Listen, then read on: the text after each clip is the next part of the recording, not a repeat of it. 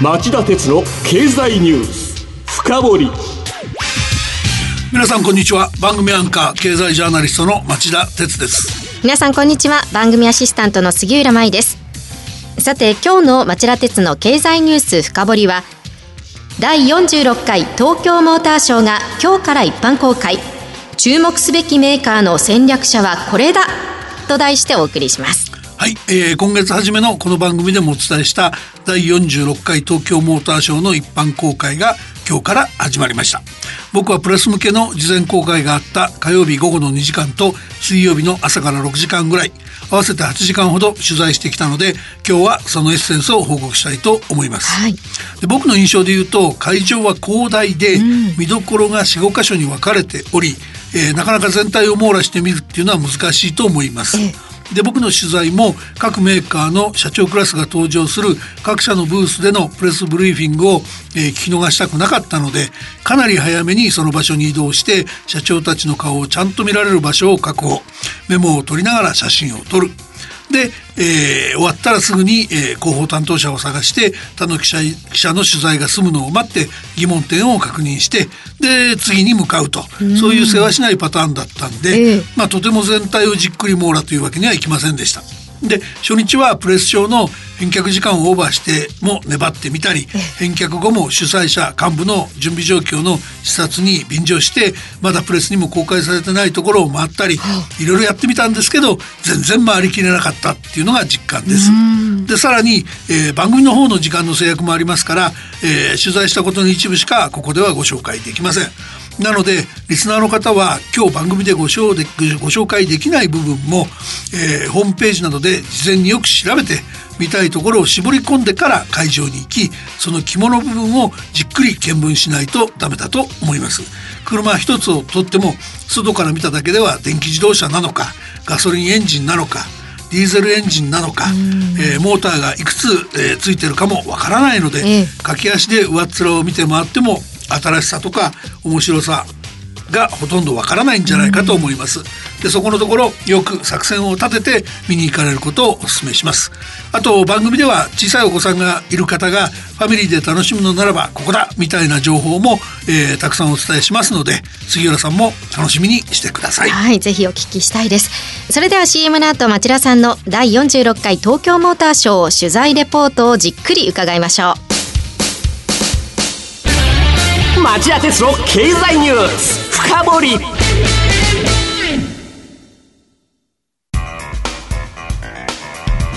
今日の深掘り。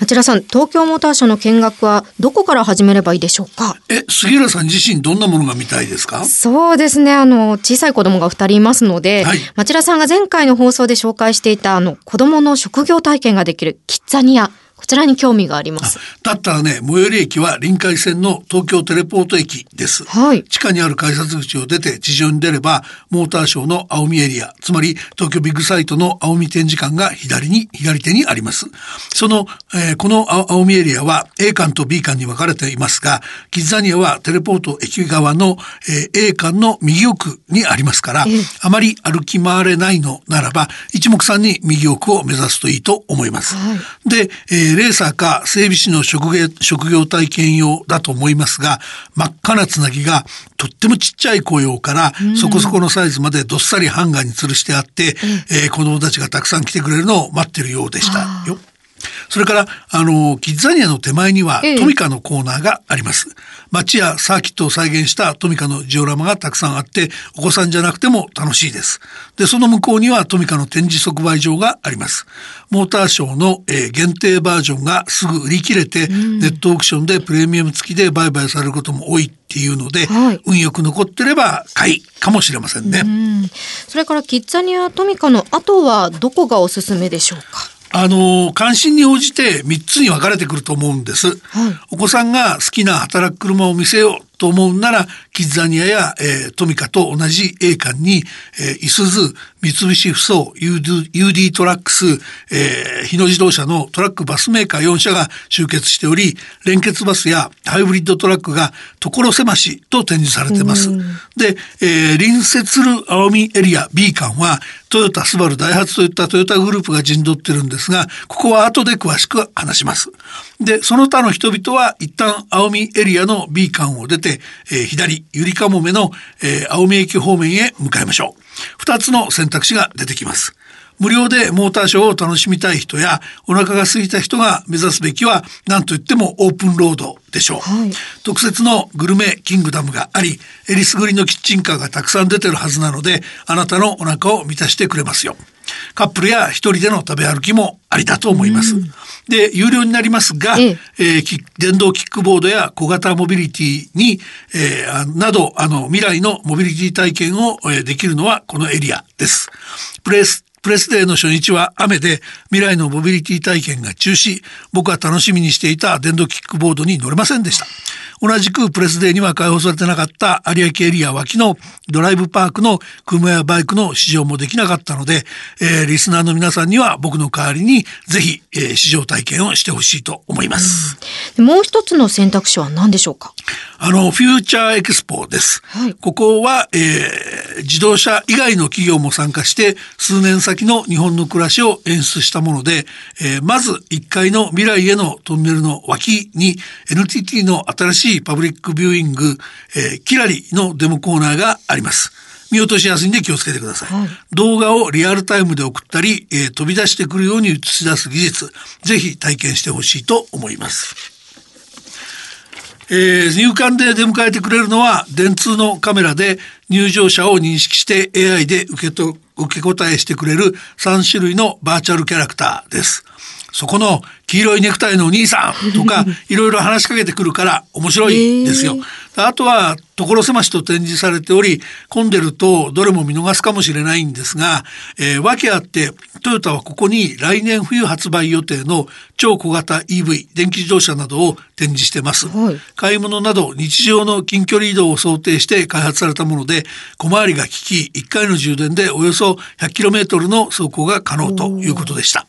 で同じトヨタなんですけど社員が部活で開発したっていうバスケットロボットがすごかった。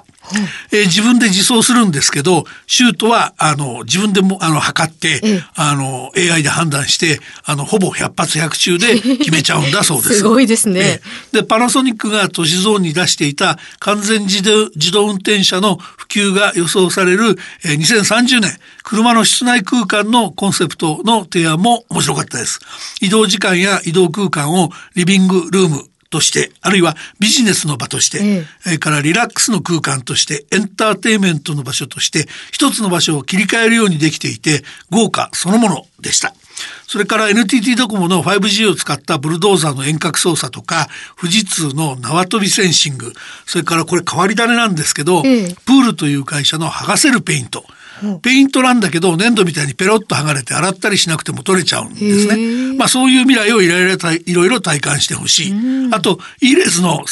失礼 E レースの世界選手権や都道府県対抗戦の会場もここにあります。で、フューチャーエクスポの2階は、あの、入ったところに川崎重工業の200分の1スケールの水素エネルギーのサプライチェーンの展示があります。オーストラリアでカッタンを使って水素を作り、それを液化して神戸に運んで利用する事業の壮大な実証実験を模型化したものなんです。で、ホンダが、えー、クラリティ、トヨタが未来と、それぞれ燃料電池車を展示、アイスペースの月着陸船や、えー、月面探査車、燃料電池車技術を用いて JAXA 宇宙航空開発研究機構とトヨタが共同開発している月面探査車有人余圧ローバーの模型、三菱重工業の3種類のロケット、ワイドな三面スクリーンを使ったガンダムの動画と、お子さんには興味が尽きないものが展示してあると思います。そうですね。それからやはりコアなファンが一番興味があるのが自動車メーカーが競う車の新技術だと思うんですが。はい、あのその展示は今年新しくモーターショーの会場になった青海エリアと去年もモーターショーの会場だった有明エリアに分かれています。先ほど青海エリア B 館については後で説明すると言いましたが、一番奥のダイハツから話すとパブリックトランスポーターイコイコ。えー、多用途軽トラックつむつむなど、まあ名前も 面白いんですけど、ええ、この4台のコンセプトカーの奇抜のデザインには目を奪われると思います。それからスバルは、えー、自動運転の最新技術を搭載したレボーグのコンセプトカーが一押しじゃないかなと思いました。あとトヨタなんですが、なんとこのブースはぶっ飛んでます。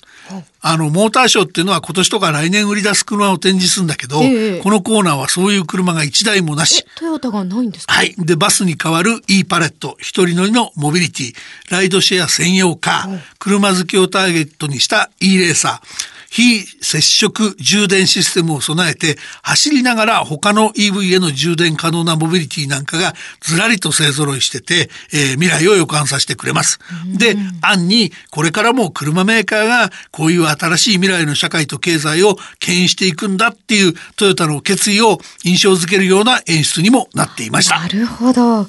で、次は有明エリアですね。そうですね。最後に有明エリアに行くんなら、えー、最寄り駅はゆりかもめの東京ビッグサイトです。で、えー、西展示場と南展示場に分かれており、えー、西館1階には、ホンダ、鈴木、川崎、ヤマハ、ルノー、アルピーヌ、日産、三菱が。で、南展示場1階にはメルセデス・ベンツ、スマート、マツダ、レクサスが抜きを並べています。それぞれの4階には部品メーカーなどが出展してます。で、えー、一言ずつ言いますと、日産は今回ツインモーターと新運転支援技術搭載のアリアコンセプトと、えー、軽自動車クラスの電気自動車 IMK を公開。で、ホンダは新ハイブリッドと新安全運転支援システム搭載の新型フィットと EV 車 E の来年発売を明らかにして展示してます。で、メルセデス・ベンツは外国車最大のスペースを確保して、えー、機嫌を吐いてました。現地でこれらのこれからの車を、えー、体感してみてください。はい行ってみたいですね。まあ、初日の今日は雨でしたけれども、週末は賑わいそうですね。そうですね。あの、特にキックボードとかね、ああいうの実際に乗ってみると楽しいと思いますよ。オープンロード1.5キロもあるそうですから。皆さんぜひ体感してみてください。以上、今日の深掘りでした。今日は第46回東京モーターショーが今日から一般公開。注目すべきメーカーの戦略者はこれだと題してお送りしました。さて今晩11時から放送の町田鉄の経済リポート深掘りは環境と経済の両立 CO2 削減の切り札環境税導入とはと題して日本経済研究センターの小林達夫政策研究室長兼主任研究員にお話を伺います。これも大切な話だからぜひ聞いてください。それでは来週も徹底的に深掘ります。それではまた来週夕方5時35分にお耳にかかりましょうさようなら